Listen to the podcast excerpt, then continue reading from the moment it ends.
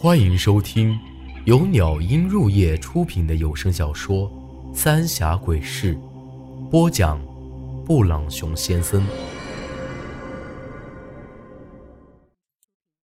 第七十八集，不人不鬼。几个人又相互埋怨了几句，就没再说话了。而那杀猪匠应该也已经把尸体给分完了。之后，就听到他们几个像是在用蛇皮口袋装肉。过了一阵子，就关门出去。一直等听不到脚步声了，我和苏丹晨才心惊胆战地趴在那窗户往外看。那架子上的铁钩子挂着一条条肉，要不是今儿个咱们亲眼看到。还真的会以为这些肉是猪肉呢，只是骨头和内脏都应该被装走了。看来周大娘是早就晓得了这事儿，她是在用自己的尸体让咱们晓得真相。我俩偷摸着绕到屋前头，发现杀猪匠他们几个朝着村头的方向走了去。这下。我和苏丹晨都是一惊，去村头一定会经过咱们的屋子，这要是让王老六发现咱俩不在屋里头，那可真就麻烦了。眼下这种情况，咱们也只能摸着跟在后头了。不过，好在是他们几个走过咱屋子前的时候，并没有停下来。而且看样子还有些着急呢。这大晚上的去村头做什么呢？等咱们摸过去之后，发现他们几个也不晓得从哪儿又弄了一个竹筏子，划着那筏子就出去了。他们这是在做什么？等见不着他们人影了，我才低声问苏丹晨。苏丹臣这会儿依旧还是脸色惨白。不管做什么，肯定不是什么好事。村里的死人，估计都是被杀猪匠给剐了。就凭今儿个晚上发现的这些事，可以肯定，八子里和六婶儿以及张爷的死，都和他们几个脱不了干系。听他们先前说的那些话。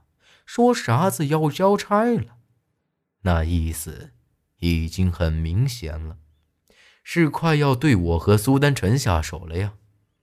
难怪这么长时间咱们都一直没遇到啥要命的危险呢。只是奇怪，那个瞎眼女人既然不是和他们一伙的，又去了哪儿呢？看样子。十年前，王老六就对那女人下手了，可她并没有死。可为啥子现在又突然消失不见了呢？看起来王老六他们对那个瞎眼女人有些害怕。那个女人到底是啥子人呢？不过这会儿，咱们也没工夫想这些，得先搞清楚王老六他们到底在搞什么鬼。不然到时候咱们死都不晓得咋死的。不是说只有摆渡人才能出去吗？他们怎么能出去啊？一想起刚才那渗人的砍尸体的事儿，我就不由得后背一阵发凉。苏丹臣看了看这条诡秘的河，你还记得那天张爷带咱们出去祭祀何氏娘娘吧？那水里的东西诡异的很。现在王老六又带着尸骨和内脏出去了，我估计他们是投到江里去了。他这么一说，我又想起来，在临江镇那洞子里头遇到大蝙蝠，韩半仙说那是吃死人肉长大的。难道在那水里头也有啥子怪物？他们带着这些东西，莫不是去喂养那东西去了？现在，我倒真有点后悔来这槐树坪了。也不晓得我爹当年到底是发现了什么秘密，才惹得四门都受了牵连。行了，现在想这些也没用，该来的总会来的。眼下咱们得先去探探这王老六他们到底是啥底细，赶紧回屋，免得被他们发现了。苏丹臣说完，就扯着我往回赶。回到屋里，我俩还是和之前一样。躺在床上，料想他们几个回来一定会看的。果不其然，天快亮的时候，就听到外头传来一阵细微的脚步声。我眯着眼睛看了看窗户，只见到一个黑影站在那儿朝里头瞧，一看是王老六。瞧了一阵，只听他轻微的冷哼了一声，就离开了。一直到天开了亮口，我和苏丹臣这才起来。那些刮下的肉还挂在那儿呢，咱们去看看他们要怎么处置。咱俩脸都没洗，就朝着杀猪匠屋里头赶。快到那儿的时候，就听到传来一阵猪叫声，听起来杀猪匠是真的在杀猪。正准备赶过去。苏丹臣却一把拉住了我，给我了一根细细的小针儿。找个机会，插到他们身上，杀猪匠他们几个随便哪个都成，记得一定要拔出来。不是，这做什么啊？我看了看针，是一根银针。苏丹臣一般用的都是钢针，还没见他用过银针呢。我看他们。到底是啥东西？苏丹臣说完，就催促着我赶紧过去。等咱俩到那儿的时候，发现王老六和大虎，还有几个村里的男人，正揪着一头猪往案板上按。那杀猪匠一刀子进去，就给放了血了。啊，来的正是时候，等会儿拿点肉回去吃啊。王老六笑呵呵的看着我：“不是，这都啥时候了，你们还有心思吃肉啊？”我故意试探的问道。王老六苦笑了一声：“啊，都是命，要死也得做个饱死鬼不是？谁晓得明儿个谁又不在了？”趁着这机会，我夹着那根针。过去拍了拍王老六的后背。是啊，生死有命，富贵在天。不过你也莫太担心了，咱们人多力量大，总能出去的。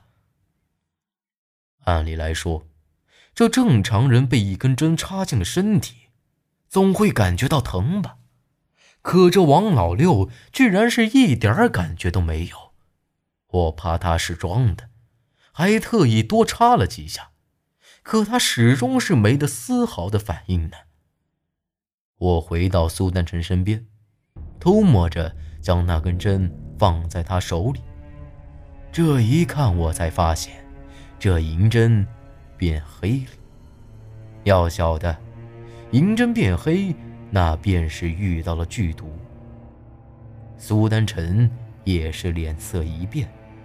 不过，马上就恢复了正常，将那根针藏好。没过多久，那头猪就被杀猪匠给杀好了，还十分客气的给我包了一大坨瘦肉。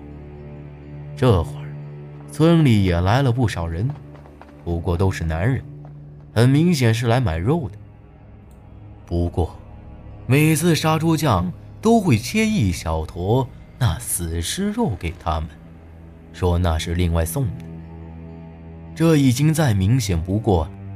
杀猪是幌子，真正的目的是要将那些尸肉分给大家伙拿走这些尸肉，只可能是吃了。一想到这儿，我心里又是一阵反胃，不过更多的是恐惧。过了一阵子，咱俩和王老六他们。打了个招呼就先离开了。咋回事啊？王老六咋会一点感觉都没有啊？回来的路上，我低声问着苏丹晨。苏丹晨也是满脸紧张，急匆匆的就往回走。他们已经不是人了，回去再说。这话让我心里顿时咯噔一下。不是人？可他们看起来和正常人没啥子区别呀。本集内容结束，请您关注下集内容。我是布朗熊先生，咱们下集再见。